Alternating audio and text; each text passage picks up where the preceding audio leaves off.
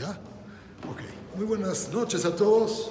Más del Tove, Siman Tove, que te vean tus papás con tus abuelos abajo de la jupá. Hashem Shekhinaz la que se ya la tienes. Ahora falta jupá. Y después dice, Maasim Tovim. ¿Cómo puede ser?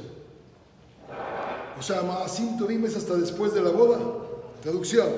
Decimos al niño cuando está entrando al Brit Milá, así como este niño entró a la mitzvah del Brit Milá, ¿verdad, que entre a las mitzvot? O sea, que entre a la mitzvah. Después, Jupá, a la boda. Y después Maasim Tovim. No cabe. O sea, 21 años hasta que se case. No hay Maasim Tovim. No hay buenos actos. Entonces, apréndetela. Eso lo tuvimos todos. Esperemos que corrijamos hasta antes de la boda, todos los Maasim que uno hace, no son Maasim Tovim. es cuando la esposa le pone a uno un reto. Y con todo y todo, uno lo cumple.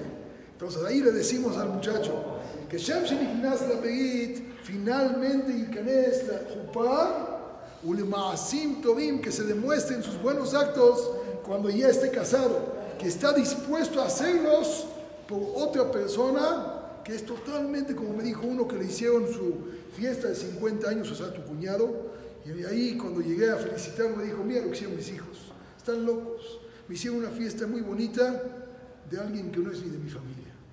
Y con todo y todo, estás dispuesto a entregar todo por el otro, eso significa.